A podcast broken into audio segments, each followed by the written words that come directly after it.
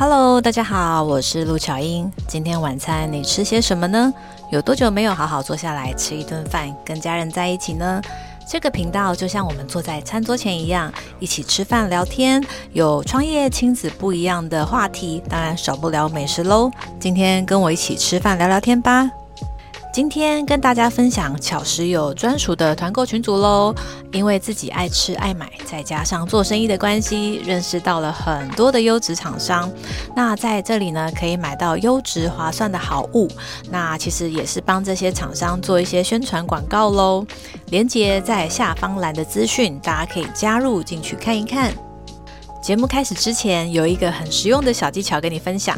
现在你往下滑看看资讯栏，里面有节目的留言连接，还有我其他的社群平台。如果你听完觉得很喜欢，请直接给我五星好评加留言哦，或者也可以抖内我，请我喝一杯咖啡，鼓励我继续创作优质的内容哦。新年快乐！哇，距离上一集的节目，我竟然直接就是过了一个月，然后跨了一个过年，怎么会这样呢？说好的那个一周一更呢，怎么会这样？真的是太忙了，没关系，我会继续加油，赶上我们 podcast 的进度哦。那过年期间大家有去哪里玩吗？我去了一趟日本，哇，真的很久没有这样好好的度假放松了，然后陪伴家人。因为其实创业之后真的是忙到爆。这一次我们去日本的东京自由行，住在银座的一个公寓式酒店，然后当然吃了非常多的美食，逛了很多不一样的特色小店。在日本啊，有很多的小店是非常有个性的。当然，大家都是会基本上以和为贵，以客为尊。但是，如果你冒犯到了店家，他们其实也会非常有个性，甚至是把你轰出去的。大家还记得过年前有一个超派铁拳事件，你们有关注吗？其实我很少在看这些东西，原本也不太了解两位当事者是谁。但是因为他们的新闻实在太多了，你就是滑滑手机都会被推播到。那大致上也了解了双方的相关背景，帮大家总结一下。这两位呢，就是一个叫做 Toys，他原本是电竞选手，后来自己的频道有一部分以美食公道博自居。那他的言辞都是蛮犀利的，来评论店家。另一位主角呢是超哥，听说是 YouTube 界最有钱的人，那目前经营许多餐饮事业。当天这个超派铁拳事发的经过呢，帮大家简单说一下，就是 Toys 去超哥的店吃饭，是一家日式料理店。那用餐过程，超哥来了，然后开始两个就在聊，好像他们之前就有一点点矛盾。那 Toys 他的评论用词一向都是非常的尖锐，甚至出现了人身攻击的语言。那当然，听到后面他们到最后在店外，就是这个超哥就揍他了一拳，然后他说他这个叫做超派铁拳，所以超派铁拳的事件就是这样来的。当然要呼吁大家，使用暴力是不对的哦，真的不要用暴力解决问题。但是呢，我们反思另外一件事情，就是我们说话的时候，是不是有想过他人的感受呢？当然，其实到现在哦，我已经是四十开头了，还是会听到有些人说我讲话就是比较直接啊，我就是比较真诚呐。以前年轻的时候，可能我高中的时候也会这么觉得，说，哎，对啊，真诚，我们就是要这样表达。但是随着年龄增长，我真的渐渐觉得啊，会这样讲话就是一个不负责任、不顾他人感受，然后甚至是。没有经过大脑思考说出的话，非常的可怕。今天呢，没有跟大家聊说话的艺术，那个要另外开一集再跟大家聊一聊。今天我们来说说奥 K 哦，奥克。那我们自己的品牌巧食是从零开始，一家非常小的店，大概七八平大，到如今要迈入第五年，也有小小的规模，有上了像是微风啊、美孚啊，还有一些大通路的这个合作伙伴。经历过许多的奥克洗礼，有些真的是荒谬到不行哦。现在啊，相较于小店的时候，我们已经少了非常多的奥克。那很多不适合的客人呢，其实我们也透过这样子这几年的洗礼，他们也不会再过来。但是呢，最近真的遇到了一个让我很久没有就是动怒的客人哦，他真的非常离谱。那这个故事呢，来跟大家分享。这个呢，被我列为黑名单的奥克呢，他们是一对母女。其实从他们第一次来我店里面的时候啊，我对他们就留下很深刻的印象，因为他们的嗓门非常的大，然后讲话就是那种没有顾虑到这是公众场合，然后讲话都非常的口无遮拦。那我们的店里面呢，有时候也会有开课啊，那开课的时候就会有很多的学员嘛。我们还是很欢迎其他客人可以进来购物啊，或者是取货都没有问题。但是呢，我们在开课的时候，通常正常人是不是会呃压低自己的声量，然后尽量不要去影响课程？没有哦，这对母女是没有管别人的哦，就是依旧是扯开嗓门说她自己的。那当然，就是我们对客人的服务都是尽量的以礼相待。就像刚刚前面说的，我们有团购的服务。那其实团购的利润是很少的，我们主要就是服务客人，提供好的商品，同时也帮这些厂商们做一些推广。那这一次呢，这对母女他们跟团的是我们进口商的樱桃团。那说到水果，其实我本身对水果啊是一个有一点害怕做团购的原因。主要是因为水果是天然的产物，没有办法去保证每一次来它的规格、大小、甜度都会一模一样。但是呢，我们尽可能的会去用像是甜度计啊，或者是规格选品，选出来是最选出来最好的去提供给大家。那我的水果商呢，它本身就是进口商，它都去发给大盘。他在这个业界呢，也已经快要二十年，非常的资深，也是我很好的朋友。所以啊，我们的水果都有一定的水准跟品质。刚好呢，这天樱桃到货的时候，我的朋友这个进口商也给我们一些试吃品，说：“诶，你也可以再给客人试吃看看呐。”我觉得也是一个蛮好的方式。这一批的樱桃啊。就是甜度非常好，然后外观也非常的棒，所以我们都大家都很开心，说啊，这一次应该客人都会非常的满意，因为又甜又脆又大又好吃。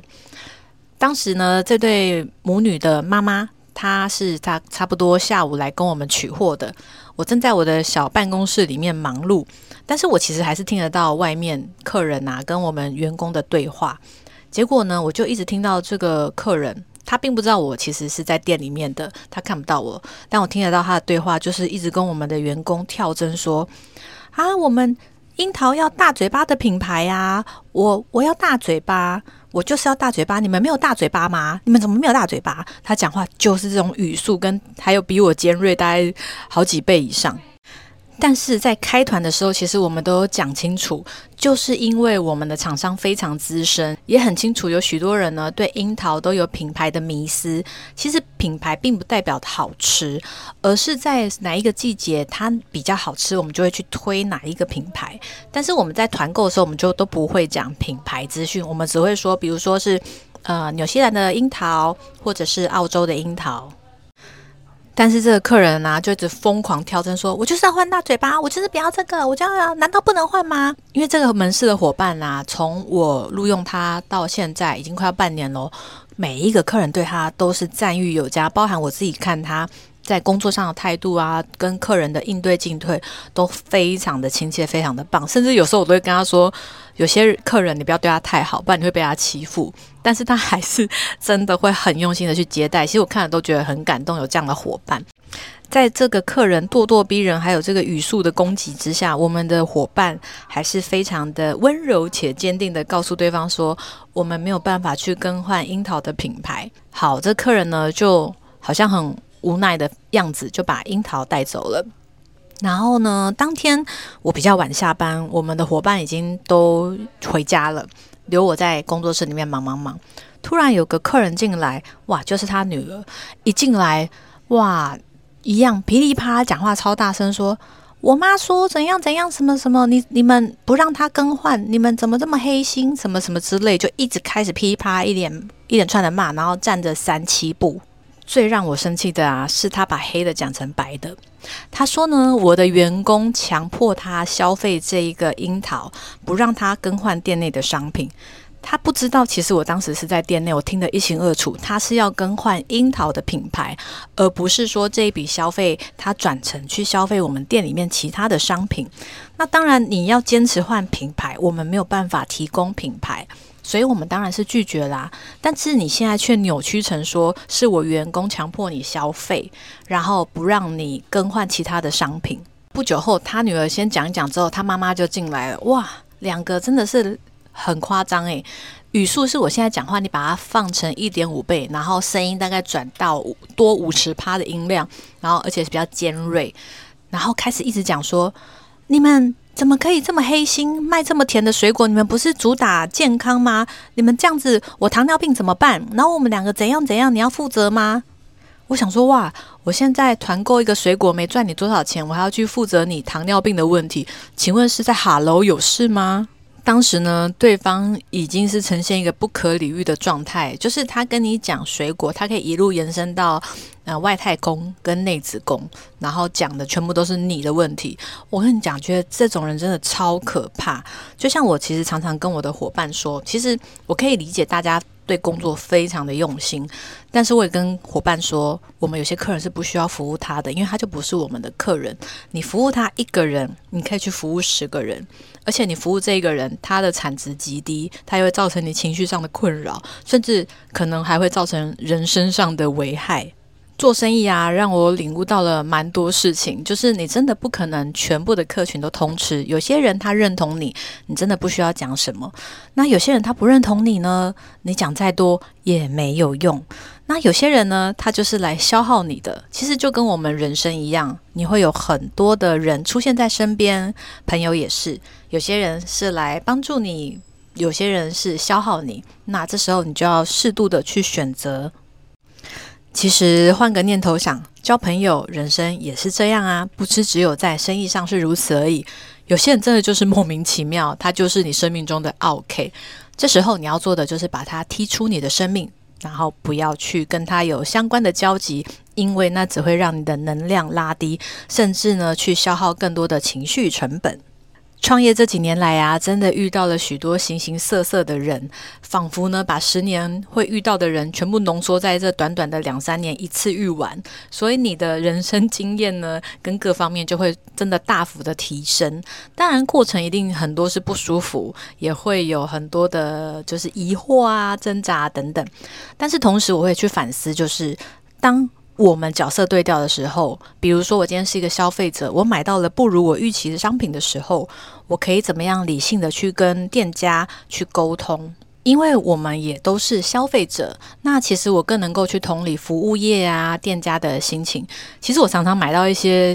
瑕疵品其实不要太离谱的，我都会觉得没关系算了，因为其实他们有时候真的也不是故意的。当然有一些恶意的行为，我们就是要去反应。但是很多时候真的是无伤大雅的小事，真的无需要斤斤计较。如果这世界上每个人都这么计较的话，到最后啊，其实吃亏的还是消费者自己。因为当你要求越多的时候，店家自然就会把这些成本转嫁在消费者身上。你的工作会不会有机会也遇到一些奥客呢？欢迎留言跟我分享哦，也很想听听看你的血泪故事。